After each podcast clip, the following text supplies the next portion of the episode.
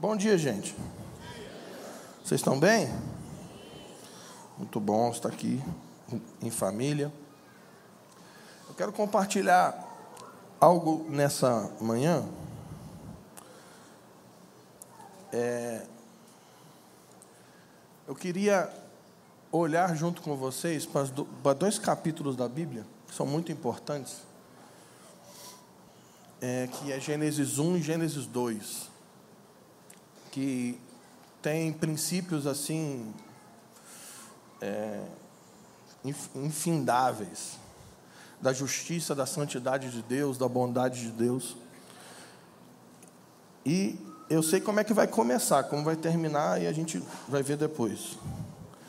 Mas a ideia aqui é nós olharmos Gênesis 1 e 2 no contexto da bondade de Deus com relação à humanidade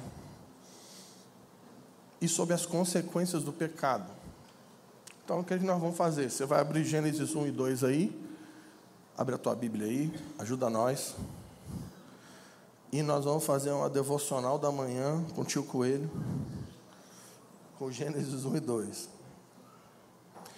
Só para contextualizar, para gente, a gente você entender aqui o contexto, Gênesis 1 e 2, às vezes, parece que Deus tá, Moisés está narrando ali, parece que Deus está tá fazendo uma coisa Aí depois parece que o, a linha do tempo fica perdida aqui.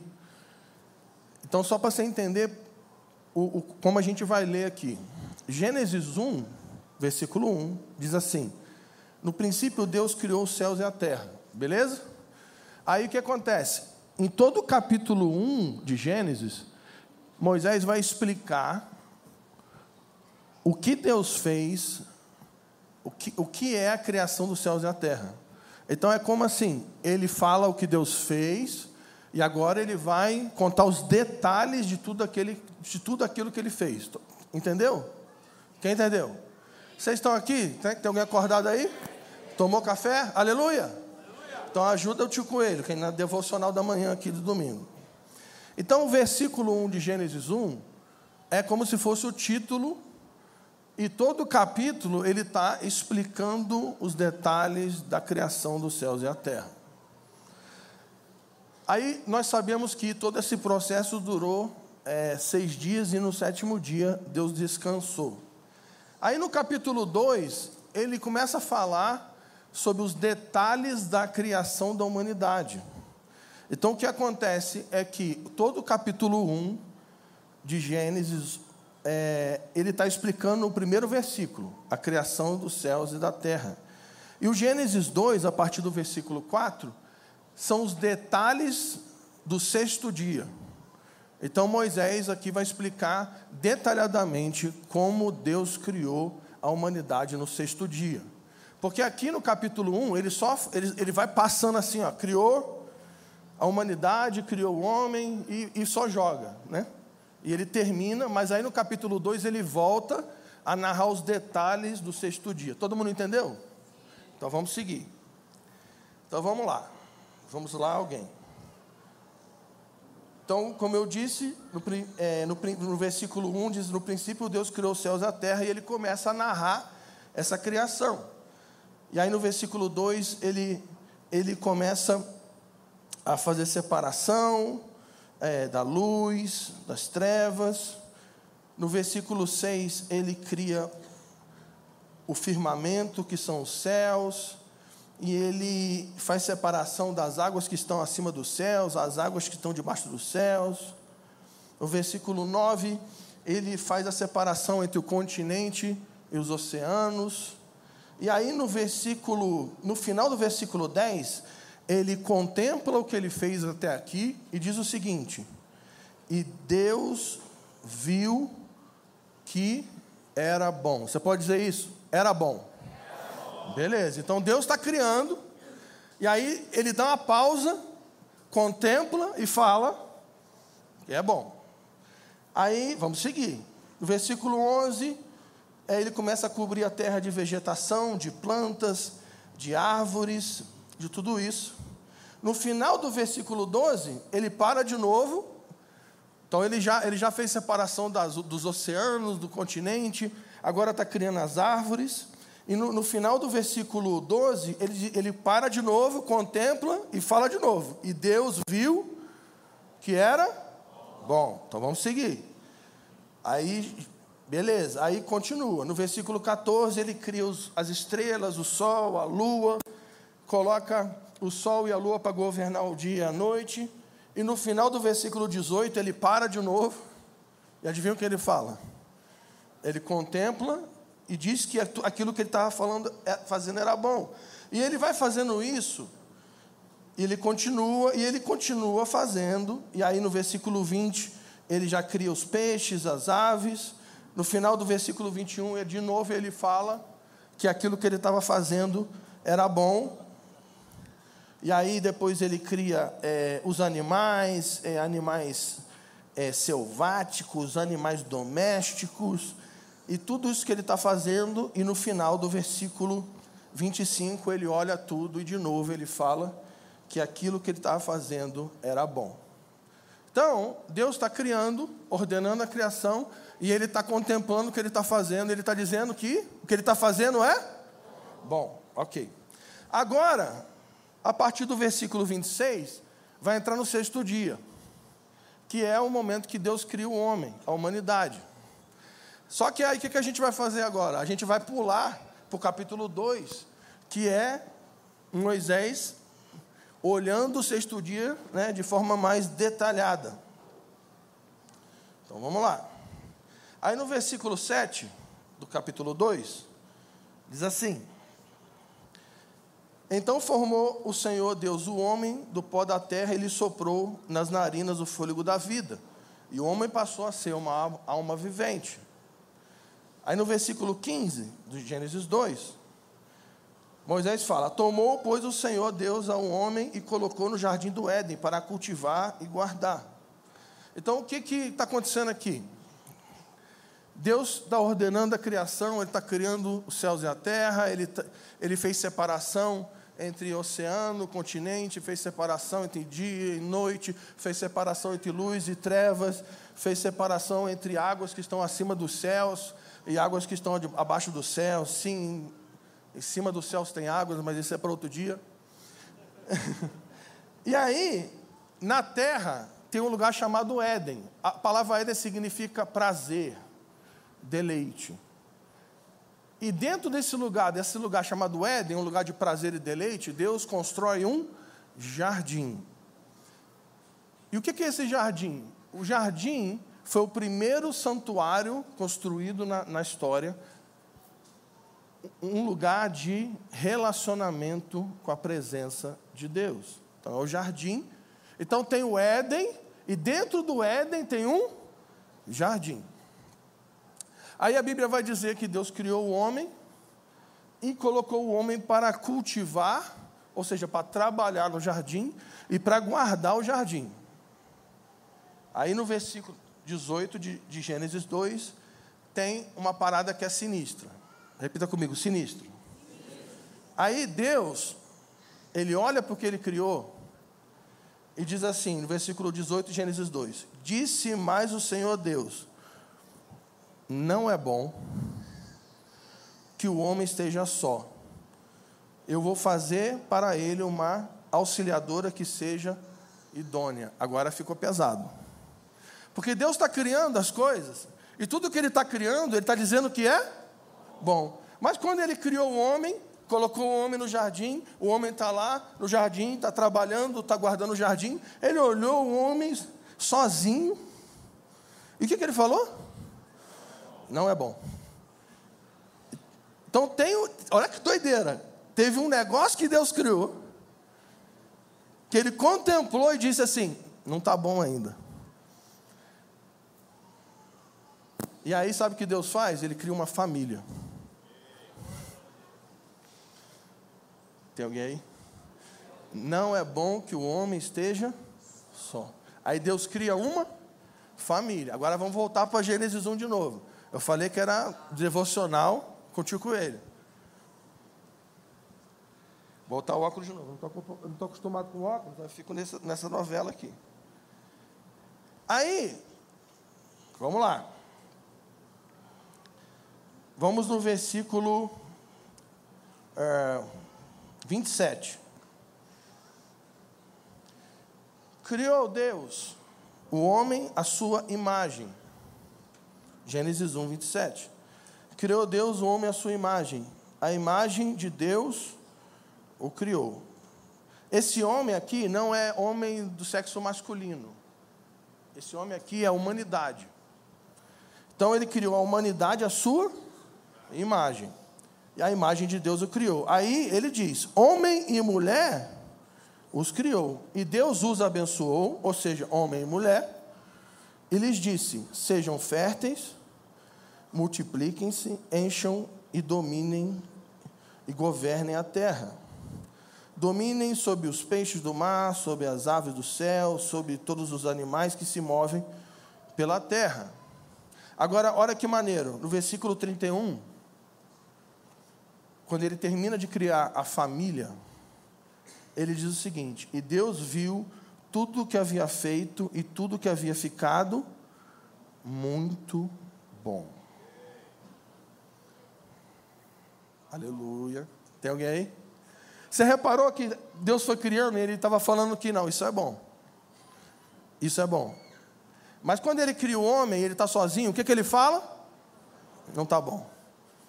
Então, antes do muito bom, teve uma coisa que não estava tão bom. Então Deus cria uma família. E é a primeira vez que ele diz: Não, isso aí não é bom, não. Isso aí é muito bom. Deixa eu dizer uma coisa para vocês. Satanás tem três inimigos principais: a família, a igreja e Israel. Porque essas são as três estruturas que Deus escolheu na, na, na terra para revelar sua justiça sobre a criação. Deus construiu uma família no jardim para revelar a sua justiça e a sua santidade para o mundo. Então ele abençoou esse casamento, essa família, e disse: vocês vão ser é, criados, vocês foram criados à imagem e semelhança de Deus. E o que é imagem e semelhança? É que o homem e a mulher, ou esse casamento, eles carregavam a vida de Deus, por isso eles podiam se relacionar com Deus. Esse é o primeiro aspecto, imagem e semelhança. E outro aspecto é que eles eram representantes de Deus na terra. Porque ele diz agora: vocês vão dominar sobre a criação, vocês vão governar sobre a terra. Olha que doideira, Deus está sentado no trono dos céus e Ele deu o trono da terra para o homem. Você vai governar, você vai ser meu representante na criação. E aí Deus fala o seguinte: então o que vocês têm que fazer como família? Multipliquem, multipliquem, encham a terra. Então o que eles tinham que fazer? Eles tinham que multiplicar a imagem de Deus sobre toda a terra famílias que tinham a vida de Deus, por isso se relacionavam com a sua presença, famílias que eram representantes do Senhor no governo sobre a terra. E qual foi o processo disso? Deus criou um homem, agora sim, homem, homem, sexo masculino. Ele estava sozinho no, naquele empreendimento e não ia dar, para começar, que não ia dar para multiplicar nada. E aí ele fala: vou criar uma auxiliadora. Então, Deus dá uma esposa para Adão. Tá tudo bem até aqui? Beleza. Tá tudo bem, eles estão ali no jardim. Mas Deus ele dá uma, uma ordem para Adão. Ó, tá tudo aí, as árvores você podem comer do que vocês quiserem aí. Mas da árvore do conhecimento do bem e do mal, você não pode comer, porque no dia que você comer, você vai morrer. Então, Adão ouviu isso, Eva foi gerada, foi criada, também a imagem e semelhança de Deus. E eles são uma família que tinha uma função de encher a terra com a imagem de Cristo. Aí o que, que acontece? A serpente, Satanás, o capeta, o inimigo, ele vê aquilo, e olha que doideira, atenção no que eu vou falar. Tem gente que acha que Satanás um dia se rebelou contra Deus dessa forma: que Deus estava sentado no trono, Cristo estava à sua direita, está ali os quatro seres, os 24 anciãos, a orquestra celeste, está a guarda ali que está guardando o trono. Aí um dia, o pessoal acha que Satanás deu uma pesada na porta do, da sala do trono, puxou uma espada e falou: Vim lutar contra você, Deus. Aí Deus olhou e falou: Ah, puxou uma espada também, levantou do trono e começou a duelar com Satanás. Me, ajuda, gente. Isso não aconteceu. Quando Satanás, como que Satanás cai? Qual que foi a treta? Satanás não se levanta para lutar contra Deus.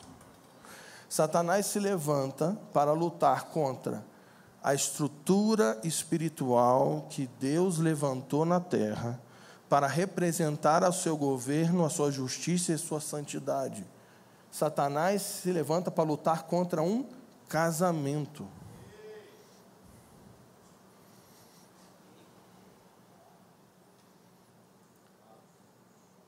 Então Satanás começa a atacar um casamento, uma família. E aqui tem treta. Vamos resolver uma treta antiga aqui do, da escola dominical. Por quê? Eu, quando eu era criança, vou botar o óculos de novo. Bota o óculos, tira o óculos. Quando eu era criança e estava na escola dominical, na, na, na, na salinha, eu fiquei um pouco com raiva de Eva. Confesso que fiquei. A culpa da, culpa da Eva, desgraçada da Eva. Se não fosse a Eva, nós, nós não estaremos nessa desgraça. Porque assim, se tu ler rápido, vai dizer que a serpente foi, enganou Eva, Eva comeu, e ainda a desgraçada da Eva. Ainda deu para o seu marido, né? E o marido comeu. Eva maldita. Mas assim, vamos, vamos ler com calma. Porque pensa, para quem que Deus falou que não podia comer o fruto? Hã? Para Adão. Então quem recebeu a ordem? Adão. Aleluia? Vai dando glória. E Adão deveria ter uma função no jardim, que era cultivar, trabalhar, produzir no jardim e guardar o jardim. Então, de quem era a função de guardar o jardim? De Adão, o homem. A mulher deveria ser auxiliadora do homem nesse processo. Gente, vamos resolver um problema aqui. Só, vou só, só fazer o sinal para não tomar processo agora.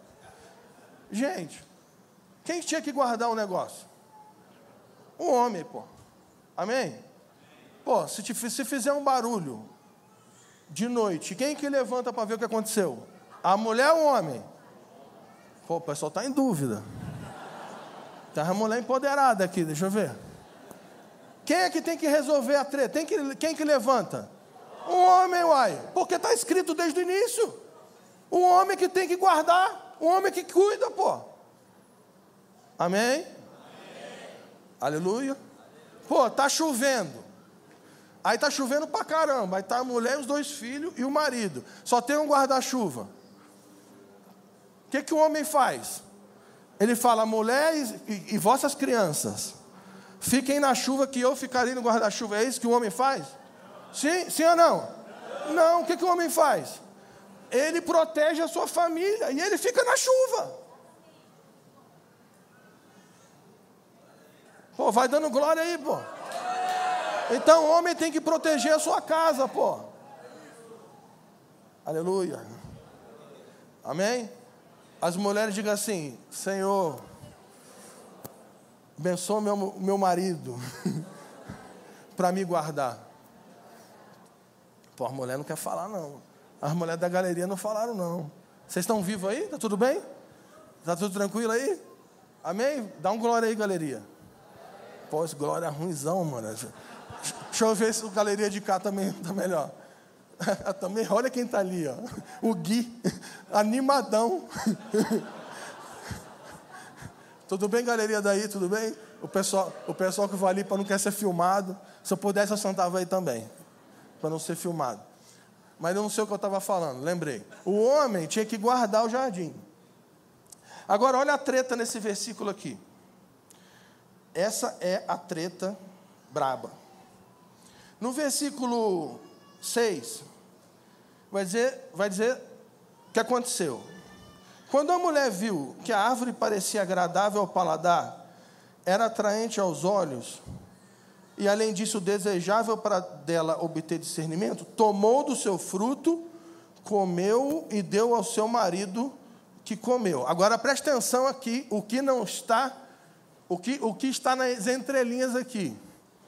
A mulher pegou do fruto, comeu e deu para o seu. O marido estava onde? Do lado. A minha, a, minha, a minha Bíblia, aí eu fiz uma pesquisa, porque eu sou desse que fico pesquisando. A minha Bíblia tem uma nota aqui embaixo que diz o seguinte: que vários eruditos traduzem esse texto de uma forma que diz o seguinte, que, o, que ela que diz o seguinte, que ela comeu e deu ao seu marido que estava com ela, que estava ao seu lado. A King James, olha o que ela diz, olha como é que ela diz o seguinte, Gênesis 3, 3 6. Quando a mulher observou que a árvore realmente parecia agradável ao paladar, muito atraente aos seus olhos, e além de tudo desejável para dela se obter sagacidade, não é King James, né? Sagacidade, coisa de carioca. Tomou do seu fruto, comeu e deu ao seu marido que estava em sua companhia. E ele igualmente comeu. É, queridos. A Bíblia de Jerusalém, que é que os católicos usam, está escrito o seguinte: e, é, e, e, vamos dizer de novo. E Eva comeu do fruto e deu para o seu marido comer, que com ela estava. Então, sabe qual foi a treta de Adão aqui? Omissão. Ele viu a serpente chegando, ele viu a serpente falando com a mulher dele, ele viu a serpente seduzindo a sua esposa, ele viu a sua esposa comendo, e ele não falou nada. E ainda comeu. Aleluia. Então, vamos, vamos redimir um pouquinho a Eva aqui. Os dois pecaram, mas o homem pecou por omissão, porque ele não fez o que ele tinha que fazer, ele não protegeu a sua família.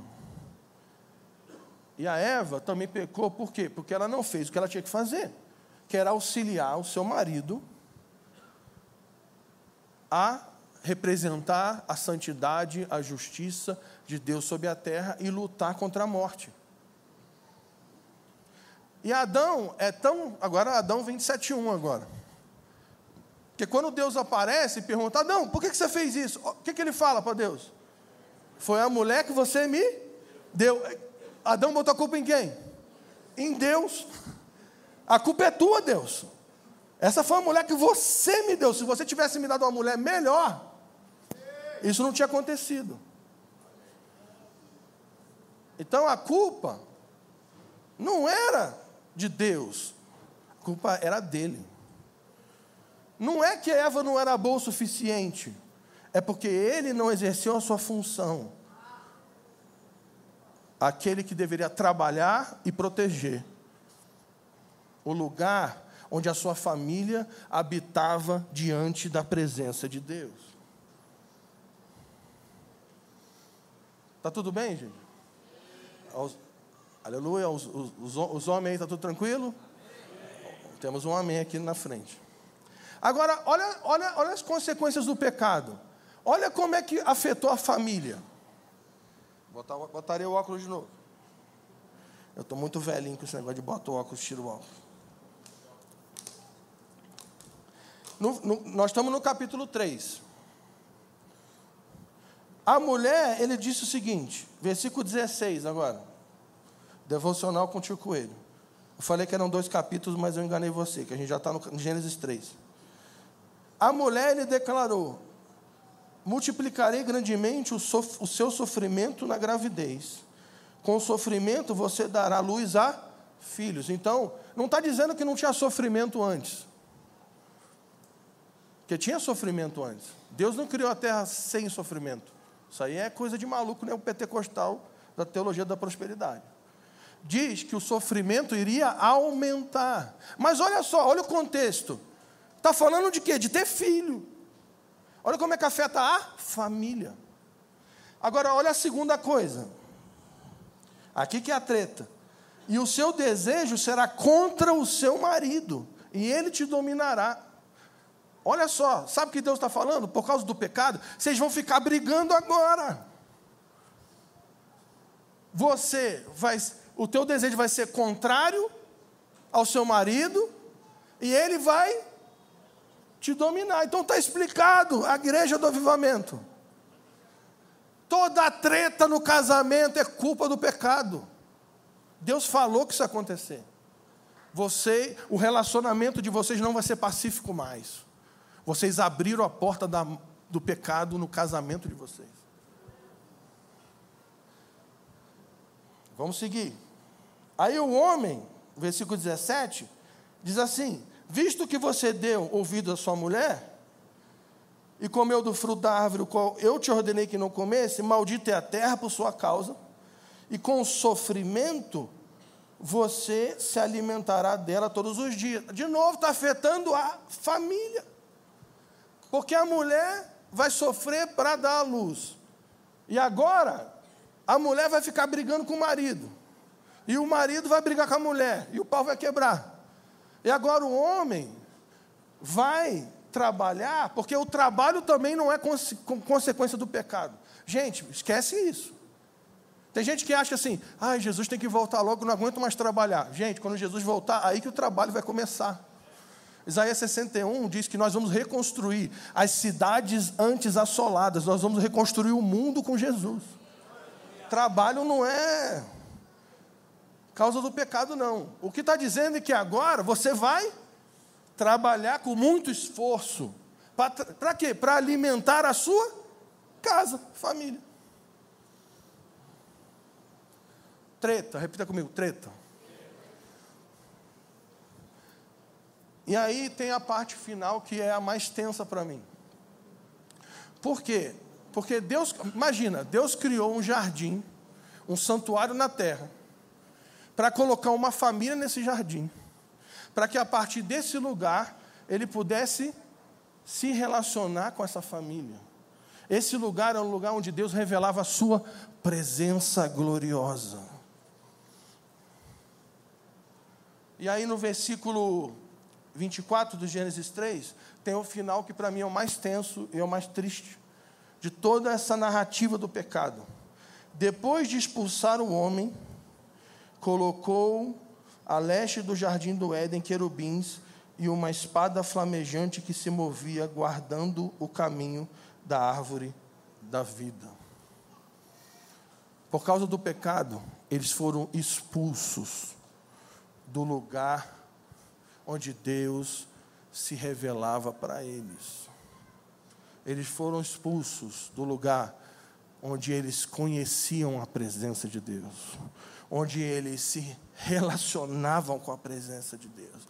Eles foram expulsos do lugar onde eles conheciam a voz de Deus. Gente, se, presta atenção, se Moisés ficou 40 dias no Sinai, diante da glória de Deus, ele já desceu brilhando. Quem era Adão e Eva, gente? Eles habitavam, eles moravam no lugar onde a glória de Deus habitava. Você imagina isso? Ezequiel diz que as pedras do jardim que Deus andava, eles eram pedras de fogo. Você imagina? As pedras onde Deus andava pegavam fogo. Tu imagina o que, que era esse jardim?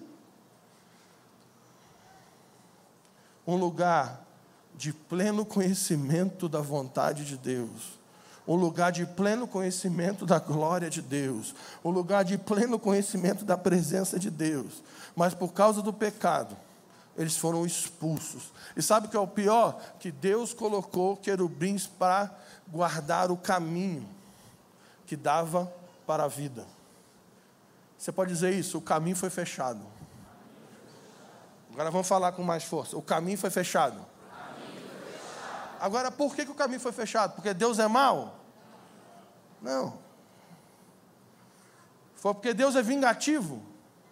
Não, por causa da desobediência de um homem e de uma mulher. O caminho que dava até o lugar onde a vida se revelava foi fechado. Mas Deus é gracioso.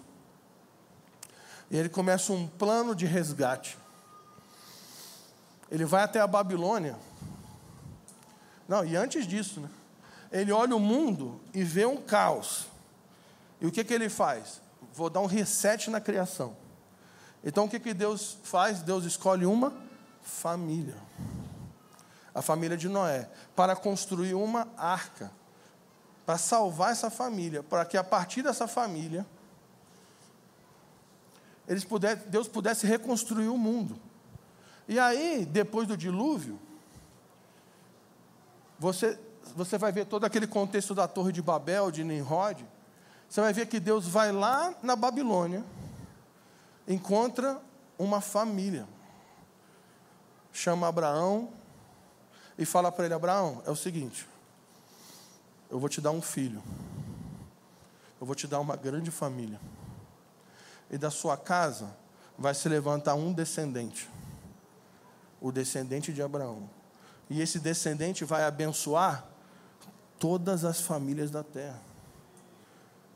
Você vai ver que o desenvolvimento do plano de Deus, em todo o Antigo Testamento, é Deus desenvolvendo o seu plano redentivo para encarnar a partir da família de um homem, Abraão. Então Jesus nasce, ele encarna, ele se levanta na terra. E o mais doido é que quando Jesus se revela, a primeira coisa que acontece é que o Espírito leva Jesus para o deserto e adivinha quem vai resistir Jesus? A serpente. Satanás. Eu fico imaginando a cabeça do capeta. Ele deve ter pensado: bom, se o primeiro Adão caiu, o último Adão vai cair também. Eu derrubei o primeiro, esse aqui vai ser fácil. E ele tenta Jesus, ele luta com Jesus, ele resiste Jesus. Mas Jesus triunfa sobre a serpente. O problema do homem é que ele desobedeceu a Deus comendo fruto de uma árvore. Por isso, a porta da morte foi aberta sobre a criação. Adão não ferrou só a vida dele, não. Ele ferrou a vida da família dele, ele ferrou o casamento dele. Então, cuidado com as suas escolhas. E ele não lascou só o casamento dele, não, ele também lascou os filhos dele.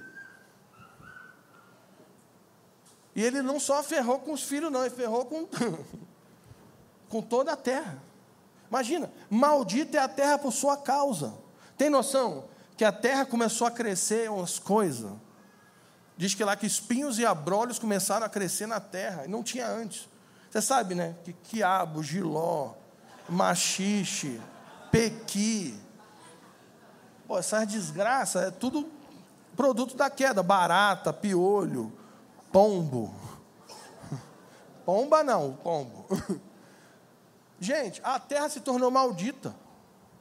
Tsunami, calor, escalou. O que está acontecendo em Bragança esse ano? Mano? Calor extremo, frio extremo. A terra foi afetada por causa do pecado, por causa da desobediência. Mas Jesus, ele é o último Adão.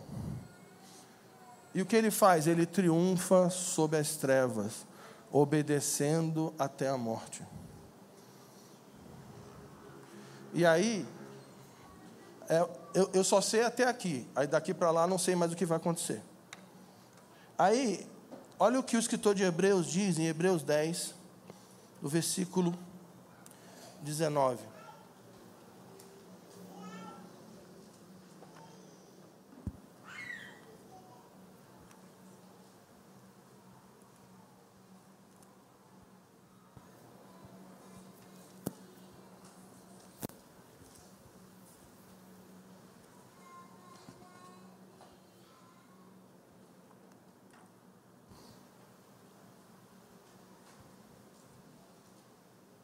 Portanto, irmãos, temos plena confiança para entrar no lugar santíssimo, no lugar da presença, no lugar onde Ele revela a Sua glória, pelo sangue de Jesus, por um novo e vivo caminho que Ele nos abriu por meio do véu, isso é, por meio do Seu corpo.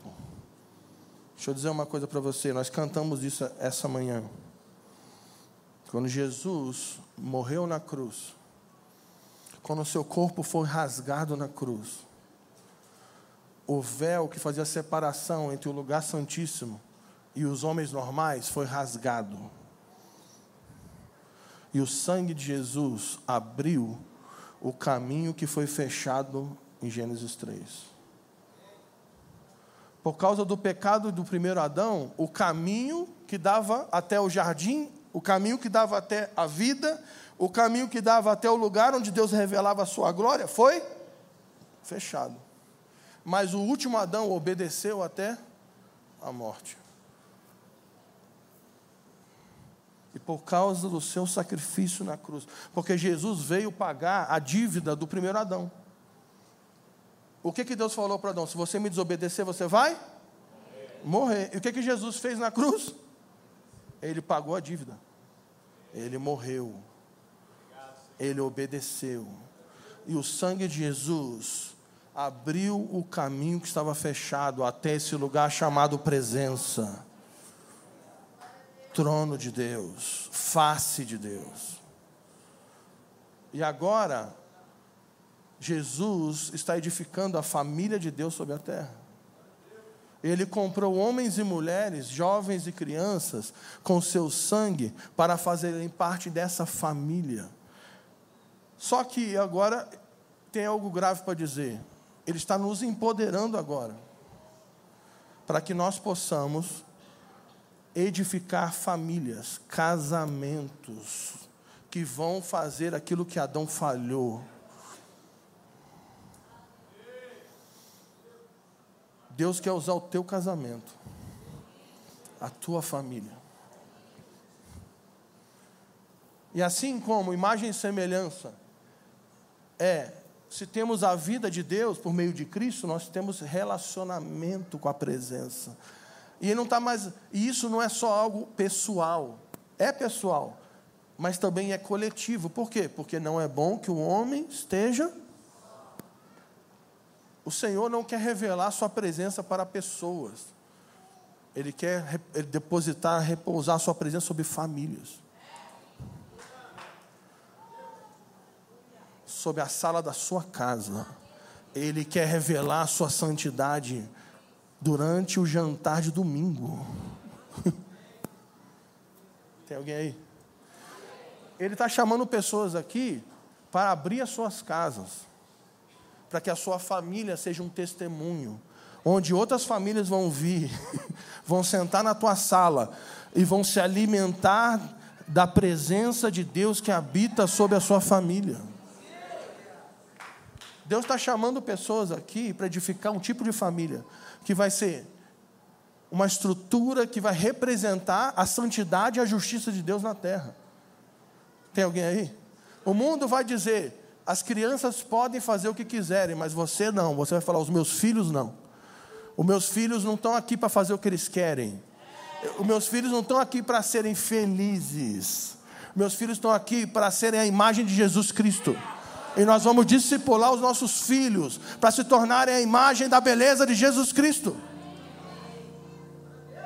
O mundo está dizendo, não, a família é uma instituição falida, mas nós vamos resistir à serpente. Nós vamos lutar contra a serpente. E nós vamos afirmar: divórcio não é a solução, não. Arrependimento é a solução. Porque Deus odeia o divórcio. Ah, mas não, minha família tem treta, tem briga no casamento. Entra na fila, queridão. O problema não é a treta. O problema é: será que você tem sido manso e humilde de coração como Jesus para administrar as tretas do seu casamento? Será que o problema é a mulher que Deus te deu ou o problema é você que não está sendo um homem espiritual? Será que o problema é o homem? Ou é você que não está sendo um auxiliador idôneo? Deixa eu dizer uma coisa para você nessa, nessa manhã. Essa casa aqui, família Desescope. Nós estamos nos levantando para lutar contra a serpente nesses dias. O espírito do anticristo, nós resistimos esse espírito. E o espírito do anticristo tem, ele quer atacar a família, ele quer atacar o casamento, ele quer atacar nossos filhos. Ele quer dizer assim: não, os nossos jovens não podem ir para a universidade, não, que eles vão se desviar. Não, querido. Nós vamos discipular os nossos jovens e eles vão queimar de paixão por Jesus. Eles vão entrar nas universidades sendo ameaças para o sistema desse mundo.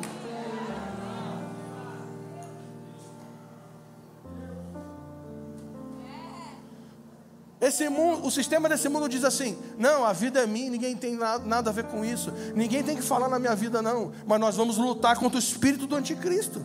Nós somos a família de Deus. E sim, nós nos submetemos uns aos outros. E sim, pessoas vão falar na sua vida. E sim, você vai ter que falar na vida de pessoas. Aleluia! Olha que delícia. Amém? Quem está aí? Nós vamos lutar contra esse, esse sistema religioso essa comunhão de nuca, como diz o Arlindo. Se você vem aqui todo domingo e tem comunhão com a nuca, sabe o que é comunhão com a nuca? Olha para frente aí. Vocês não, só, só quem está atrás. Não, eu vou lá domingo, assisto um culto e vou embora. Gente, isso não é comunhão. Isso não é vida de igreja. Não sei se você reparou, por isso que tem um domingo aqui que não tem culto aqui. É para você entender que nós estamos indo para as casas. Nós estamos vivendo comunhão na mesa, na sala dos nossos amigos, onde nós vamos nos alimentar do Cristo que está na família dos nossos irmãos, e os nossos irmãos vão se alimentar do Cristo que está nas nossas famílias. E quando a gente tiver um problema, e você vai ter problema, quando você tiver uma crise no seu casamento, você vai ter crise, você não vai enfrentar isso sozinho. Você tem uma família que está aqui, ó. Porque nós vamos lutar contra o sistema desse mundo. Nós vamos resistir à serpente, porque Jesus triunfou sobre Satanás na cruz. Ele já esmagou a cabeça da serpente na cruz. E todo aquele que está em Cristo experimenta desse triunfo.